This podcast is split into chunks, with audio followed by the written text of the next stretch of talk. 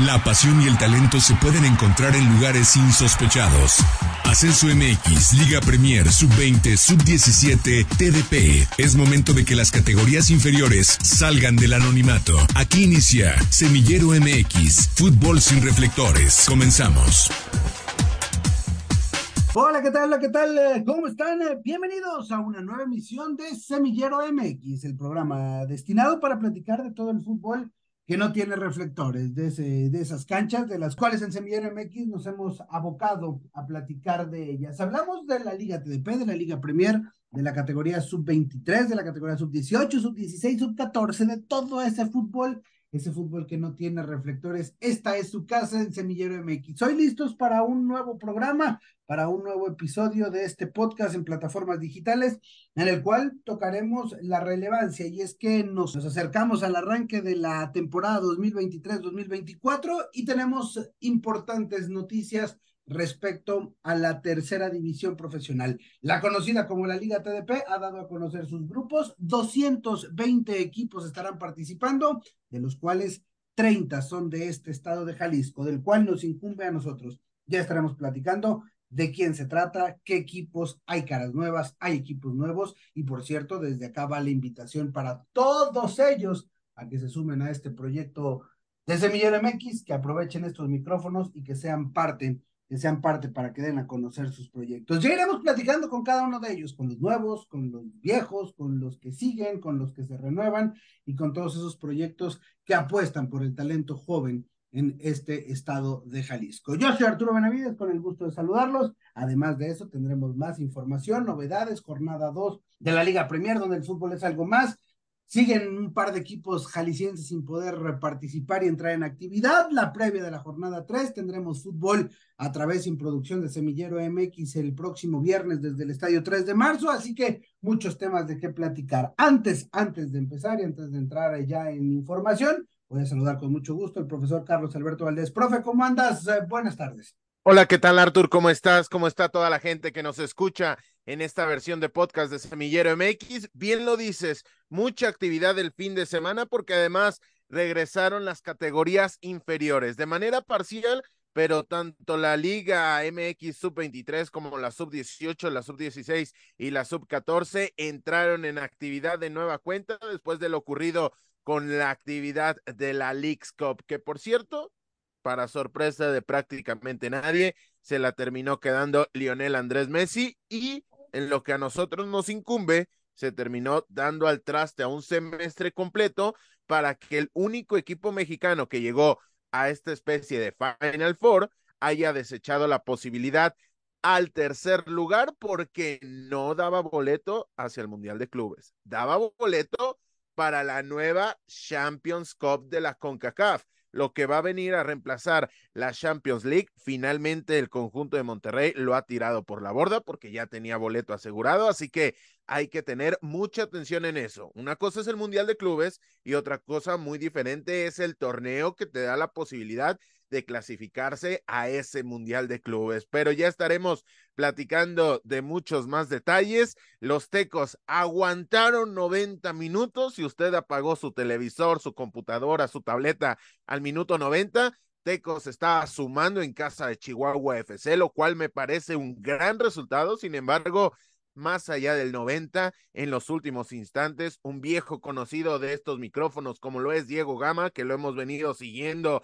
a lo largo de su carrera en la Liga Premier. No sé por qué todavía no recibe una oportunidad en la Liga de Expansión. Bueno, sí sé, pero no lo voy a decir en estos micrófonos, en estos instantes, pero spoiler alert, abriendo el paréntesis, porque no se ve la Liga Premier en la Liga de Expansión. Pero por culpa de Diego Gama, se privaron de esa oportunidad el conjunto de Jorge Hernández y compañía. Leones Negros llegaba al minuto 70, pasado del 70, 0 por 0, parecía que iba a terminar en un empate, en una división de puntos, se puso arriba en el marcador rápidamente después del minuto 75 el conjunto de Apodaca, posteriormente duplicó la ventaja y a partir de ahí, ahora todo parecía que iba a ser una tarde noche mala para Universidad de Guadalajara, los Leoncitos de Aguizol Sánchez, pero con una bravía respuesta, con una bravía manera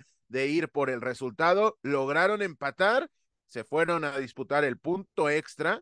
Ojalá que no se termine copiando esto y sobre todo que no se terminen levantando eh, palmas por algo que ya existe en la Liga Premier, cuando menos desde hace cuatro años.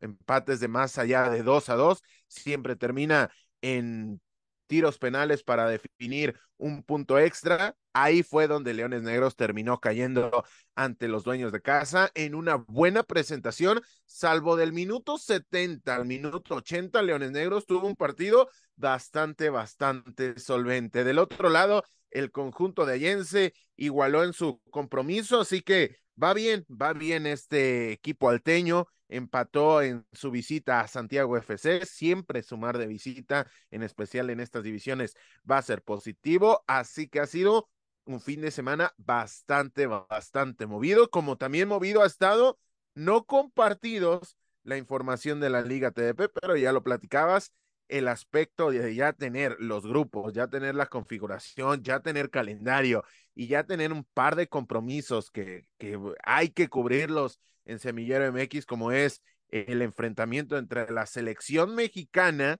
la selección nacional mexicana que está abocada a competir en el Mundial de Indonesia 2023 contra la selección de la Liga TDP Sub-18, la que viajó a, a, a, Madrid o parte de ella, cuando menos la estructura, porque se va a hacer una nueva convocatoria, va a enfrentar a la selección nacional y desde estos micrófonos felicitar a la división porque este tipo de compromisos no solamente visten, sino también sirven para que se voltee el talento de estas divisiones.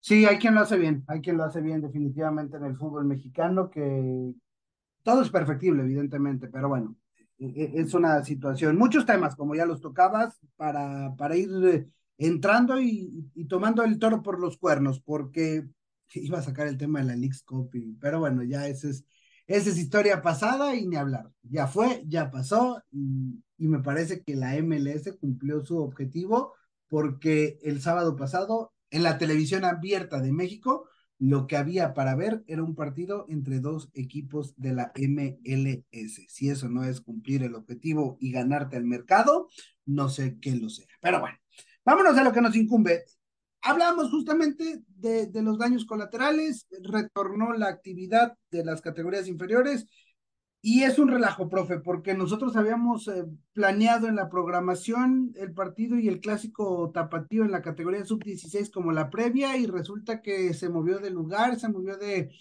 de, de fecha.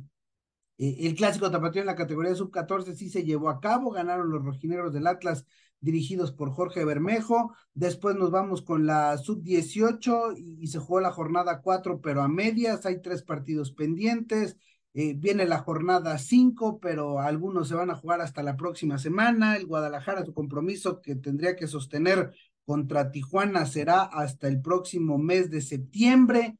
Y, y así, es decir, se nos hizo una capirotada, valga la expresión, si me la permiten, en las categorías inferiores va a ser muy complicado que le podamos dar un seguimiento puntual y, y ellos que ni sin deberla ni temerla, pues termina siendo un daño colateral, pero muy importante de, de todo lo que sucedió en este último mes. Totalmente de acuerdo. Y es que para cubrir este tipo de divisiones que tiene su complejidad bastante particular porque es la carencia de información, a veces la dificultad de saber dónde, cómo y cuándo se van a disputar los partidos para poder ir presencialmente a verlos. La dificultad de que a veces sí, a veces no, se permite el acceso al público neutral para poder presenciar los propios duelos. Y a partir de ahí, el darle el seguimiento de decir, es que Guadalajara sub-16 es lugar número 15 de la tabla, pero es que tiene tres partidos pendientes, pero va a enfrentar al equipo de Querétaro que finalmente tiene problemas, entonces no sabemos cuándo se va a jugar. Es realmente complicar algo que número uno no tendría por qué depender de otro tipo de cuestión, porque ningún futbolista de la sub-16, ningún futbolista de la sub-18 está considerado para estar en el primer equipo. Y la realidad es que se han llevado, como coloquialmente se podría decir, entre las patas a estos jugadores. Y reitero y repito, se está tirando a la basura un semestre que es el previo a una Copa del Mundo de una categoría que ya no existe, con lo cual, si lo que quieres es competir en Indonesia 2023, vas a tener que hacer un macrociclo de aquí a que ruede el balón en esa justa mundialista bastante particular para poder llegar con tus futbolistas en pleno. Tus futbolistas que seguramente van a estar divididos entre dos categorías, entre dos diferentes competiciones, que porque en los 2005, que son los de la sub-18, ya no dan la categoría, y del otro lado, los 2007, que finalmente son los de la sub-16, pero que todavía podrían llegar a ser 2006 para que pudieran participar. Realmente es un laberinto, el cual es muy difícil el ubicarte, muy difícil el tomar realmente una ruta de partida, porque ha sido un semestre total y absolutamente desperdiciado para este tipo de divisiones. Lo iremos dándole el seguimiento puntual en medida de lo posible para, para que usted esté bien informado y seguramente a lo largo de este semestre estaremos retomando y, viendo, al menos en redes sociales, ahí están los resultados, trataremos de llevarles estadísticas y demás con jugadores interesantes, porque finalmente estos son los jugadores que están abocados a ser el futuro de los equipos de este estado, de esta región, es decir, Chivas y Atlas donde primero se van a voltear para reforzarse eh, en cuestión de juveniles, no va a ser en la liga de expansión, mucho menos en la liga Premier, va a ser de su propia categoría sub-23, de su propia categoría sub-18, y si ni, entonces, ahora sí que si ni ellos mismos los conocen, pues bueno, eh, eh, es la labor, y para eso está Semillero MX. Pero bueno, ahí dejamos esa, esa primera cancha de lado y nos vamos a la cancha de la Liga Premier antes de entrar al tema principal del día de hoy. Y es la actividad de la jornada número dos. Ya lo platicabas en el intro, profe, la derrota de los Tecos en Chihuahua, el empate de último minuto de los Leones Negros, el empate de visita de Allense, ambos estos últimos dos universitarios y alteños en Nuevo León, pero, pero, ya que platicamos eh, eh, los resultados, hay que hablar qué pasa con Cajo Blatos, ¿Qué pasa con Halcones de Zapopan? ¿Y qué pasa con Cajo Blatos? Cuéntanos porque, porque fuiste a ver el partido que estaba programado ante Cañoneros y resultó que no hubo partido de fútbol. Sí, ahí llegamos sobre la hora a la unidad 8 Cuauhtémoc del municipio de Guadalajara. Invitamos a la, a la gente, invitamos al público a lo largo de las transmisiones de Semillero MX anteriores en la radio, en el podcast y finalmente, si alguien fue, una disculpa de un servidor, Carlos Alberto Valdés, te pide una disculpa a ti porque caíste en el mismo engaño que cayó el propio Carlos Alberto Valdés. Llegué a la cancha porque inclusive antes de salir de casa verifiqué y dije, espero que no salgan los guiones que te indican que el partido ha estado pospuesto. Cuando sigues de manera asiduo a este tipo de divisiones, a lo que más le tienes miedo, ya sea dentro de una institución o fuera de una institución, a lo que más le tienes miedo es a esos guiones que indican que el partido ha quedado pospuesto. Pues finalmente no aparecieron los guiones, seguía diciendo que iba a ser a las 10 de la mañana. Llegamos a la cancha, por cierto, renovada, una muy bonita grada la que termina presentando la unidad número 8 Cuauhtémoc. Sin embargo, estaba haciendo presencia de un entrenamiento de un costado de la cancha y de un deporte lúdico, una actividad lúdica, unos cascareros, vaya, desde el otro, la otra mitad de la cancha y ya dije, ah, esto aquí no va por el buen camino. Finalmente me pude informar, me topé con gente de Caja Blatos que se ha comprometido para venir a Semillero MX, lo cual nos congratula y nos dijo que la Liga Premier para la Serie B no les terminó aprobando la cancha por el tema del grosor de los postes de las porterías, por el tema de el ancho de la cancha, que le faltan dos metros para, para poder cumplir con las mediciones pertinentes. Y a partir de ahí se pospuso, y esto es importante, se pospuso el partido de Caja Blatos contra Cañoneros Marina para el próximo mes de septiembre, 19 de septiembre, pero para quien haya estado ilusionado de tener dentro de la zona metropolitana fútbol de la Serie B y con ingreso completamente gratis, le tengo una mala noticia, se van a ir a Zapotlanejo. no al Estadio Miguel Hidalgo, sino a la Unidad Deportiva de Zapotlanejo. Así que esta localidad, curiosamente, va a tener Acatlán, del cual ya estaremos platicando, entre comillas, va a tener halcones, entre grandes comillas, y va a tener a Cajoblatos. Sonrisa para los aficionados al fútbol en Zapotlanejo. No creo que les quede tanta sonrisa cuando se den cuenta que ninguno de los tres equipos que están siendo arraigados y a los cuales está adoptando su municipio lleve siquiera alguna referencia al mismo. Pero finalmente se pospuso el partido contra, contra Siervos de la jornada número uno de Caja Blatos por cuestiones ajenas a la institución. Se pospone este partido contra el conjunto de cañoneros. Ahora sí, entre comillas, por culpa de la institución, pero se ha encontrado solución a ese tema. Y finalmente en la jornada número tres van a descansar. Ahí me platicaba la gente de Caja Blatos, les mandamos un saludo al buen David Álvarez, que después de un agosto que tenían planificado tener actividad en el cual no van a tener un solo partido, va a venir un septiembre en el que van a tener seis partidos y eso les va a copar por completo la agenda de, duelos y de compromisos. Esta es exclusiva de, de, Semillero MX. Seguramente en ningún otro lado la ha escuchado y ahí está la información de primera mano y de viva voz de lo que ha sucedido con Cajo Blatos. Ya lo decía el profesor Carlos Alberto Valdés, no tendrán actividad porque descansan en la programación del calendario para esta jornada 3 y esperamos en estas próximas semanas poder platicar con el conjunto de Caja Oblatos. Y el otro, el otro que tampoco ha debutado es el cuadro de Halcones de Zapopan, tenía su partido programado para visitar al Sporting Canami, aparecieron esos temidos eh, guiones rojos, como, como ya los explicaba el profesor Carlos Alberto Valdés, y ahora veremos, el día D es el próximo sábado en el Estadio Miguel Hidalgo de Zapotlanejo ante Deportiva Venados. Veremos todavía hasta el día de hoy aparece programado el partido. Si no, tendremos que empezar a encender las alarmas con el cuadro de los halcones de Zapopan. Ahí está entonces la actividad de la Liga Premier. Repetimos la actividad para este fin de semana. Próximo viernes en la cancha del Estadio 3 de marzo a las 6 de la tarde y con producción de Semillero MX, los Tecos reciben a Gavilanes de Matamoros. El sábado por la mañana en la primavera, los Leones Negros reciben a los Coras de, de Piedras Negras. Y finalmente el Club Deportivo Allense volverá a salir de visita, estará en el Estado de México para visitar al Deportivo Don Gu. Esa es la actividad de la jornada 3 de la Liga Premier, profe.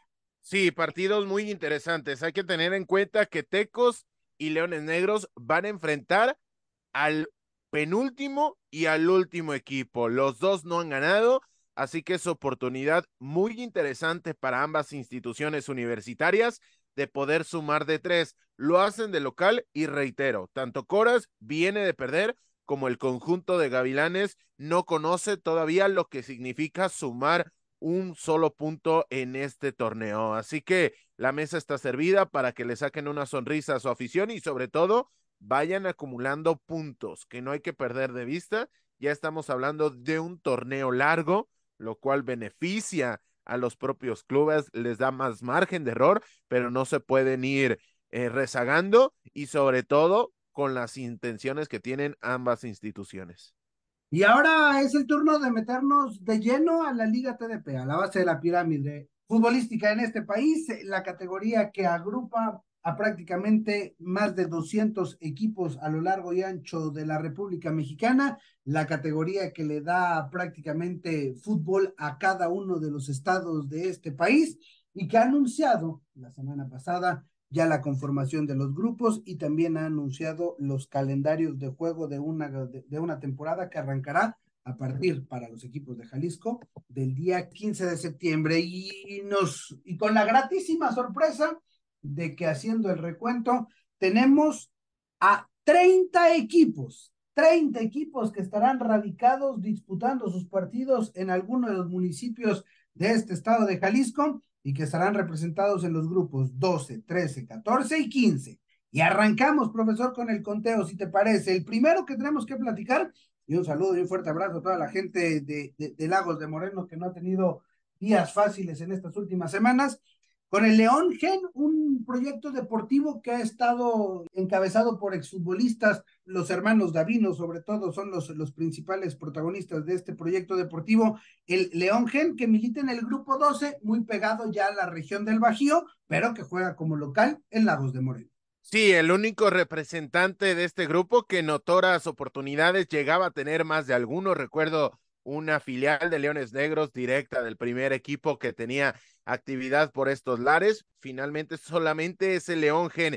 Pero antes de pasar a lo que es el resto de grupos y sobre todo el grueso de toda la actividad de este estado, apuntar, Artur, amigos, el caso muy particular del grupo número 11 porque te puedes ir con la finta y creer que son equipos de esta entidad. Estamos hablando de Degollado Fútbol Club, que otoras temporadas hacía de local en el municipio, en la cabecera del municipio del mismo nombre, Degollado, Jalisco, pero ahora va a jugar en Huetamo, Michoacán. Y también te puedes ir con la finta con halcones de Zapopan, pero no, ya no son los halcones de Zapopan propiamente que recibían el nombre de ser la filial del equipo de la Serie A. No, este ya es un equipo que va a jugar en Uruapan. Así que mucha atención con este tipo de nombres y solamente grupos número 12, 13, 14 y 15 tienen actividad en este estado.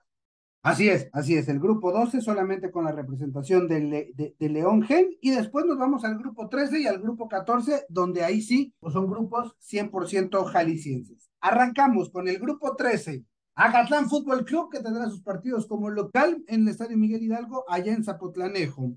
Agaveros eh, FC, Alteños Acatic, ABC Blancas de Tepatitlán, Caja Oblatos, Club de Fútbol, Furia Roja de Jesús María, el Club Deportivo Tepatitlán, equipo filial del, del conjunto de, de, Liga de Expansión, los Gorilas de Juanacatlán, los Leones Negros de la Universidad de Guadalajara, los Pericos del Club Nacional, Procamp, que antes estaban en Ocotlán, ahora vienen a jugar a Guadalajara, Tapatío Soccer, Tecos de la Autónoma de Guadalajara y el Unión Deportiva de Salamanca, que seguirá jugando en el Estadio de las Ánimas allá en Yagualica de González Gallo, Jalisco.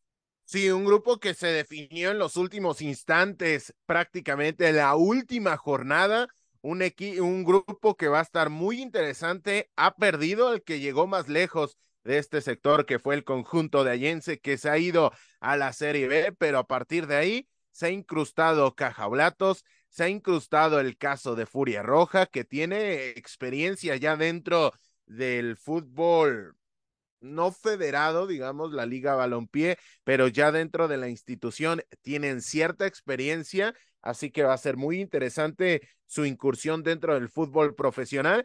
Y ya lo mencionabas, el caso de Procam que va a jugar, que va a ser de local en San Rafael, donde era Chivas San Rafael, donde era el, el Club Jalisco, ahora va a ser la casa de Procam y vamos a ver también el caso de Nacional, que termina siendo una incógnita, porque normalmente puede llegar a ser un equipo comparsa de la competición, pero a veces se terminan tornando con una buena generación y se convierte en una piedra en el zapato para los equipos que buscan los primeros puestos. A partir de ahí, también mencionar que Tecos va a tener la posibilidad ahora de enfrentar a Gorilas, a Tepatitlán, al caso de Aves Blancas, a Catlán. Es decir, Tecos se ha venido al grupo de los niños grandes de esta región. Lo que nos deja el grupo 14 de la siguiente manera. Grupo 14, Alfareros de Tonalá, Atlético Cocula, que en las últimas temporadas venían siendo Tornados de Tlaquepaque y ahora parece sucede en Autlán, Jalisco. Fénix Cefar, un equipo que milita en San Isidro, Mazatepec, allá para los rumbos de Tlajomulco y. Catedráticos Elite, en Etzatlán, Gallos Viejos, los Charales de Chapala, los Mulos del Club Deportivo Oro, que parece que se van a mudar a Ciudad Guzmán a tratar de ocupar esa vacante que han dejado los mazorqueros. Deportivo Aviña, dentro de los equipos nuevos que aparecen en este grupo. Real Animas de Sayula, Deportivo Simagol, los Volcanes que juegan en Tala, el Deportivo Tala, los Diablos Tezistán, viejos conocidos, y el cuadro de Elite Azteca, que aparece registrado como AFAR, pero que es Elite Azteca y que también es una de las caras nuevas de este grupo 14, un grupo 14 que presenta algunas eh, modificaciones interesantes, profe. Sí, lo más importante me parece que en cuanto a la trascendencia histórica es lo del Club Deportivo Oro que deja la zona metropolitana.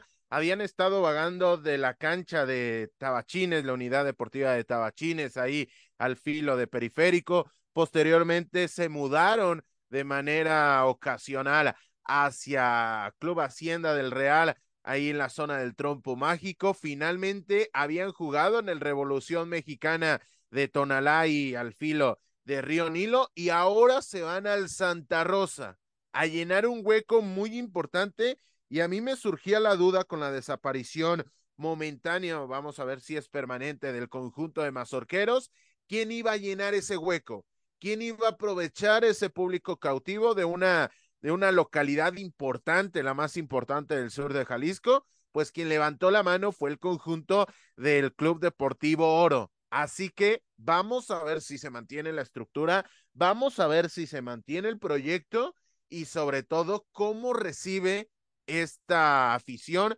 a estos colores, porque llama la atención cómo se tiene cierto arraigo de manera previa a este tipo de instituciones que residen de manera ocasional en Zapotlán el Grande, Ciudad Guzmán, y a partir de ahí se va creando cierto arraigo. Hay que tener en cuenta que el Nacional en sus últimas etapas dentro del primer panorama del fútbol profesional, hablando de segunda división, hacía de local en Ciudad Guzmán. Así que vamos a ver si así como recibieron en los años 80 al conjunto del Nacional, reciben con los brazos abiertos a este Club Deportivo Oro, que es uno de los históricos. A partir de ahí, se, se antoja interesante la incursión de Azteca Elite, de Deportivo Aviña, que hemos visto cómo dentro de esta estructura se han convertido en los mandamases de la Copa Jalisco. Es otra categoría, es fútbol entre comillas amateur, que de amateur tiene realmente poco, hay que decirlo, pero esta institución ya sabe lo que es conseguir cosas importantes y sobre todo tiene la red de captación lo suficientemente amplia para hacerse de talento interesante. Así que vamos a ver porque es una completa incógnita. No habían tenido como tal incursión en el fútbol profesional y ahora con esta participación en la Liga TDP van a tener esta primera oportunidad. ¿Qué podemos destacar también? Real Anima Sayula que va a mantener el cuerpo técnico. Esperemos tenerlos eh, cuando menos al presidente Adrián García los próximos programas aquí en Semillero MX para platicar con él. Volcanes de Colima, el caso de Deportivo Tala también, un asiduo a competir. Este equipo o este grupo, mejor dicho, me parece que es menos coral a lo que se terminó viendo en el grupo número 13. Aquí veo notas más altas y notas más bajas pero dentro de estas notas altas, normalmente siempre hay una decepción y de las notas bajas, normalmente siempre aparece una sorpresa. Así que vamos a ver el arranque el comienzo de que empiece a rodar el balón en la Liga TDP, porque este grupo 14, repito, parece que hay muchas luces y muchas sombras, pero dentro de la actividad vamos a ver si finalmente estos pronósticos se terminan cumpliendo.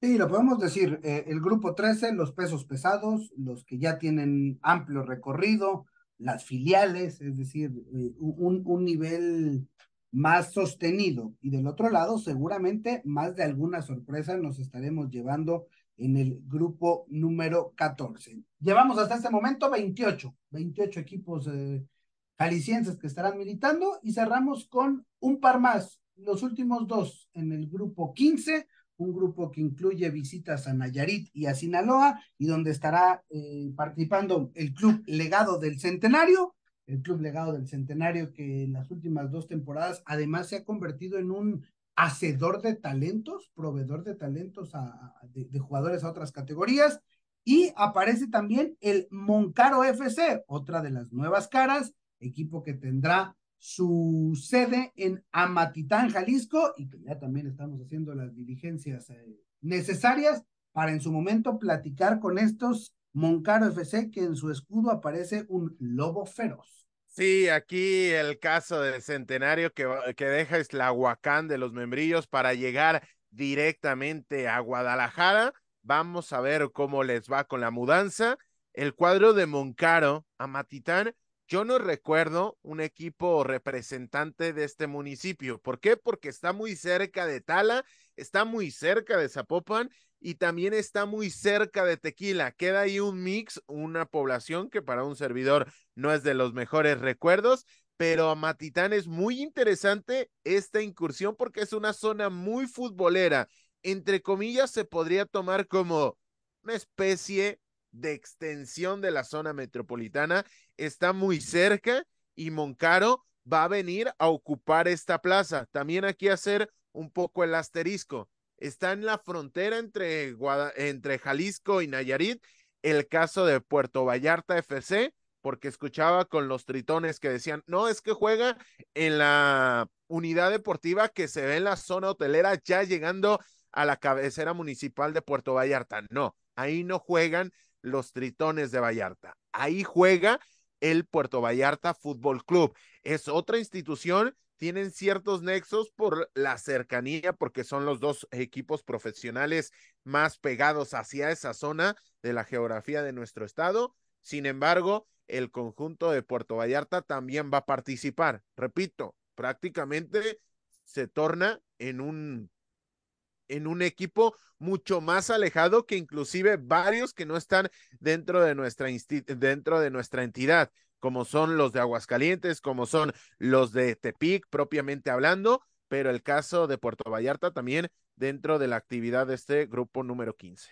Ahí está entonces eh, la información, ahí está entonces los 30 equipos del estado de Jalisco que estarán tomando parte de la temporada 2023-2024 de esta liga TDP y a los cuales esperamos a lo largo de este año poder eh, platicar con cada uno de ellos para para darle el espacio necesario, merecido, útil, para que puedan dar a conocer sus proyectos y para que usted y cada quien pueda darle el seguimiento pertinente. Son proyectos que van apostando por el talento, por jóvenes, más allá de que sean equipos y estructuras instituciones o que militarán en el fútbol profesional de México, estamos hablando, profe, de que son empresarios, que son personas que invierten y que le dan un, una oportunidad de perseguir un sueño a 20, 30, 40, 50 jovencitos de entre 14, 15 hasta los 20 años de edad.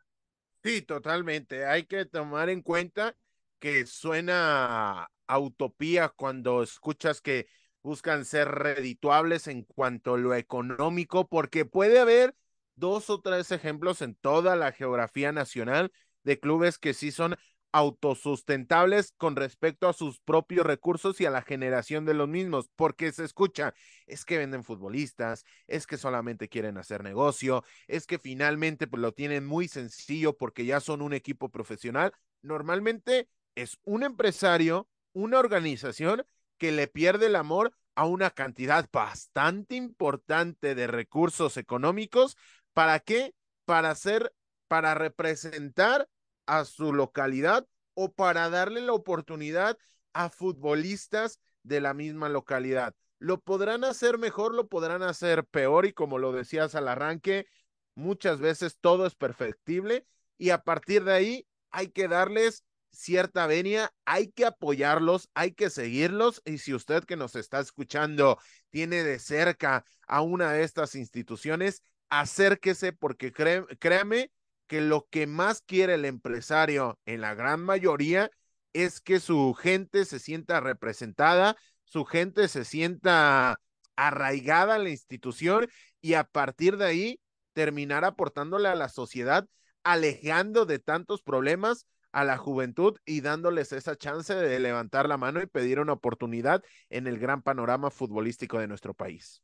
Y por eso todos y cada uno de ellos tienen nuestro respeto y nuestro respaldo y que vean a Semillero MX como un aliado para cumplir con sus objetivos para ello. Y aquí, aquí estará Semillero MX como cada semana tratando de llevarle a usted la mejor información. Gracias a usted que hace posible que este proyecto sigue en pie, gracias a los equipos que son los que ponen y hacen todo el trabajo y gracias por supuesto a todo el equipo de trabajo que con una ardua labor todos los días tratamos de llevarle la información. Por lo pronto, aquí le hemos dejado y hasta aquí le vamos a dejar en esta, en esta semana. Ya está usted bien informado, son 30 los equipos de, Jalisco que estarán militando en la Liga TDP y ya habrá tiempo. Esperemos de platicar con cada uno de ellos. Profesor Carlos Alberto Valdés, gracias. Gracias, Artur. Nos escuchamos la próxima semana con más y mejor. Reiterarles, síganos en redes sociales, Facebook, Twitter, X, como quiera que conozca esta red social. Por lo menos para mí, de momento se sigue llamando Twitter, aunque ya no sea su nombre oficial. Síganos ahí como Semillero MX, donde le traemos toda la información de primera mano de estas divisiones, próximos compromisos, resultados, detalles, tablas, mucho contenido abocado a darle difusión a estas divisiones. Y si usted quiere estar enterado del fútbol modesto mexicano, síganos en Semillero MX, Facebook, Twitter, X. Ahí estamos disponibles y nos escuchamos la próxima semana. Cada quien ponemos nuestro granito de arena para tratar de hacer este fútbol, el fútbol mexicano, un poquito mejor.